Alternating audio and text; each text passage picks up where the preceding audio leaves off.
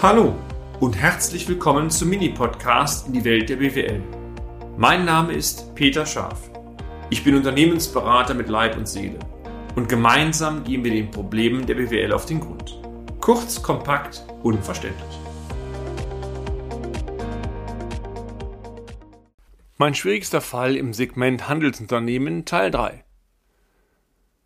Es ist immer wieder Wahnsinn, wie die Zeit vergeht. Schon wieder zwei Wochen rum und wir haben ja in den letzten beiden Folgen über ein, wie ich finde, kniffliges Thema gesprochen, nämlich einen Mandanten, ein Handelsunternehmen, äh, was Probleme mit der Liquidität hatte. Corona war angeblich schuld, wo aber am Ende einmal wieder sehr starke strategische Themen dahinter standen.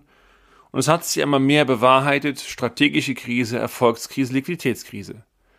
Das Entscheidende war, dass das Unternehmen vom Kopf her neu aufgestellt werden musste, Zwei Stichworte galt es vor allen Dingen zu lösen. Generationswechsel, also der Senior oder die Senior-geschäftsführende Gesellschafterin musste eigentlich ausscheiden. Schwierig, schwierig, schwierig. Und es musste ein neues, belastbares Geschäftsmodell entwickelt werden. Ansätze waren da, aber ich muss sie auch umsetzen, also die Strategie muss überarbeitet werden. Und es zeigte sich so langsam, dass alleine schon die Analyse der internen Daten, Stichwort Warenwirtschaftssystem, eine Fülle von interessanten Erkenntnissen gab, die selbst die Führungskräfte überzeugte und überrascht hat vor allen Dingen. Und so wurde langsam überlegt, Routen zu optimieren, Kundenverbindungen gezielt zu eliminieren, neue Kunden gezielt zu akquirieren, Branchenakquise zu verstärken oder je nach Branche zu reduzieren und so weiter und so weiter. Und ja, man kann sagen, die ersten Restrukturierungsmaßnahmen wurden so langsam eingeleitet. Um das Ganze zu erwachen, ist man auch erstmal nicht hingegangen und hat sich täglich, wöchentlich, monatlich aus der Warenwirtschaft die entsprechenden Statistiken exportiert und einmal geschaut, ob am Ende die Handelsmargen, denn da geht's ja drum, nach und nach anziehen. Und Sie werden es ahnen, aber genau das trat ein. Also es gab immer wieder hier und da Segmente, wo es nicht funktioniert hat, da musste man nachjustieren. Aber im Großen und Ganzen konnte man merken, dass die, die Margen anzogen. Und das war das Entscheidende. Eines der Knackpunkte, ja, Störfeuer des Gesellschafters oder der Gesellschafterin, die das Unternehmen seit Jahren dominiert hat, noch heute mit ihrer Persönlichkeit das Unternehmen dominierte. Dieses Störfeuer, der in dem Fall war es die Mutter, war kontraproduktiv auch nochmal, es hat mit Mutter, Vater, Onkel nichts zu tun. Es sind Familienunternehmen, die sehr stark oftmals durch ein, zwei Personen dominiert werden. Und wenn die, warum auch immer, eine andere Meinung vertreten oder in diesem Fall einen Generationswechsel nicht möchten, wird es tendenziell sehr, sehr schwierig. Erste von uns mit dieser Senior-Geschäftsführerin und Gesellschafterin geführten Gespräche Sinngemäß, was halten Sie davon, so langsam einmal in den Ruhestand einzutreten? Tja, verliefen, war auch fast schon klar, unbefriedigend. Es waren zwar Gespräche, die durchaus, nennen wir es mal harmonisch verliefen, aber die Einsicht war, ja, dünn. Schließlich gelang uns uns aber tatsächlich der Dame zu vermitteln, dass ein Ausscheiden aus dem Unternehmen oder auch die jetzige Situation nicht etwas mit deiner Abwertung der Persönlichkeit zu tun hat. Denn für jedes Unternehmen, und das gilt für Großkonzerne genauso, ist das Thema frühzeitige, gute Einleitung eines Generationswechsels schlicht eine Notwendigkeit, zukunftsfähig zu bleiben. Also, unsere Strategie war, nicht Vorwürfe, du bist schuld, keine Strategie, du hast Fehler gemacht, sondern mehr, es ist etwas völlig Normales, das Unternehmen zu verlassen und einen Generationswechsel einzuleiten. Das hat nichts mit Ihnen als Persönlichkeit zu tun. Und ja, Sie werden es vielleicht ein wenig erahnen, so langsam sickerte die Erkenntnis durch, so ganz falsch ist das nicht. Irgendwann müssen wir alle einmal den Staffelstab übergeben. Hinzu kam, die wirtschaftlichen Schwierigkeiten zwangen gerade dazu, ein straffes Kostenmanagement zu betreiben. Und das bezieht sich auch auf die Geschäftsführungsebene. Sinngemäß zwei geschäftsführende Gesellschafter mit ordentlichen Bezügen geht momentan nicht. Auch das war ein wesentliches Argument. Wir sicherten zu, das Ganze geht letztendlich sowieso nur über Finanzpartner, denn klar, wir mussten mit den Hausbanken reden, dass wir uns auch in den Bankrunden dafür einsetzen werden, dass die Altersversorgung für die Dame sichergestellt ist. Also Gesichtswaren des Unternehmens zu verlassen, plus adäquate Bezüge, die aber auch für das Unternehmen tragbar sind. Natürlich war klar, die Bezüge oder wie immer man das nennen mag, sind geringer als das, was heute in den Privatbereich fließt. Natürlich, Applaus der Dame, das wäre sicherlich überzogen, aber die Gesichtszüge verrieten, naja, irgendwie muss ich mich im Thema doch auseinandersetzen.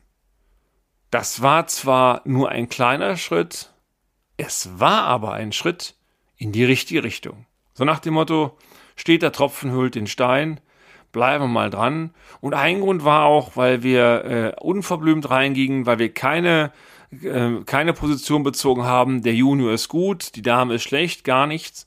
War einfach auf der Sachebene ganz nüchtern und anscheinend auch verständlich vermittelt haben, Generationswechsel ist nichts Böses, es ist ein normaler Prozess und der Zeitpunkt ist jetzt, nennen wir es mal günstig.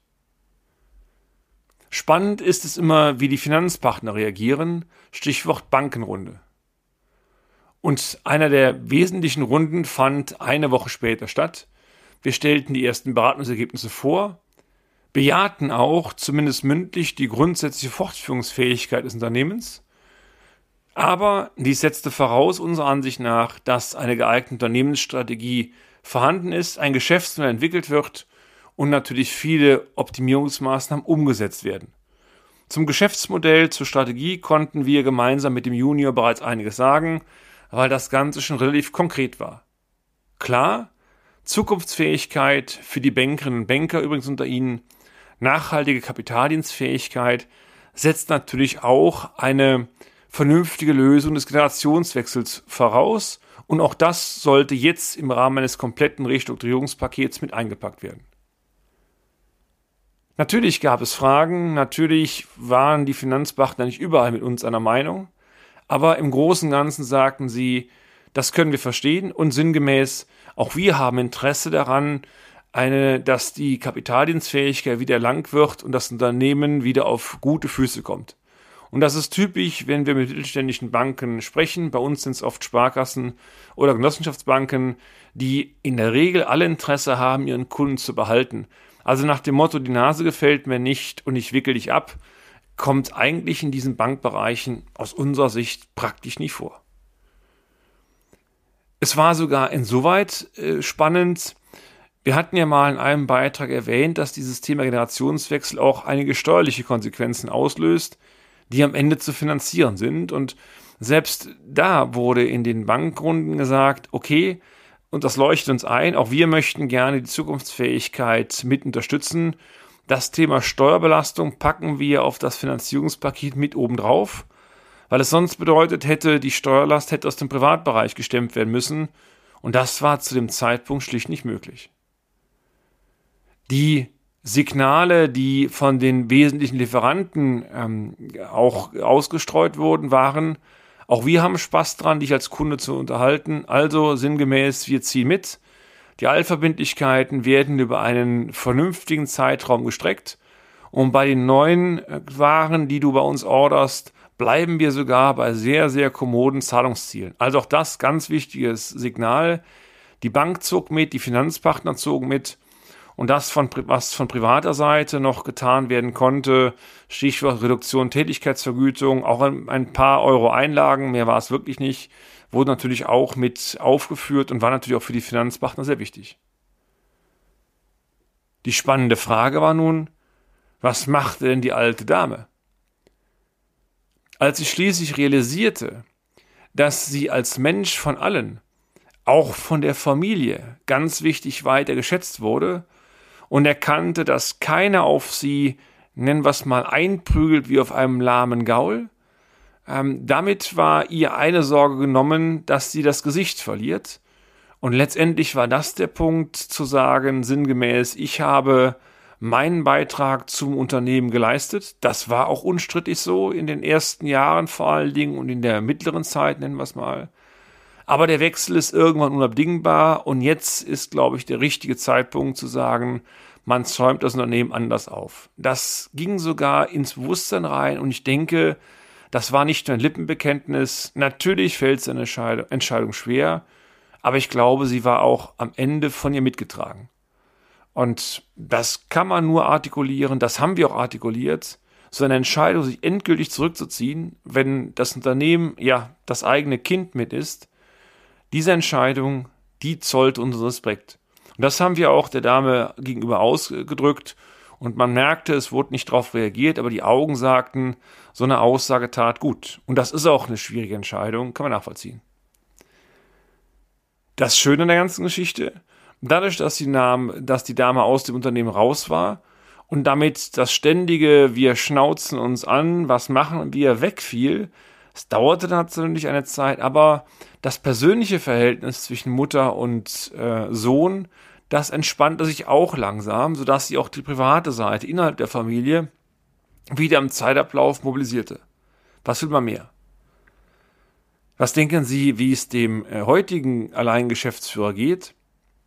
Er war am Ende froh, dass seine Mutter aus dem Unternehmen raus war, war aber auch froh, dass er wieder ein normales Verhältnis zu ihr hat, weil die Privatsphäre immer mitspielte.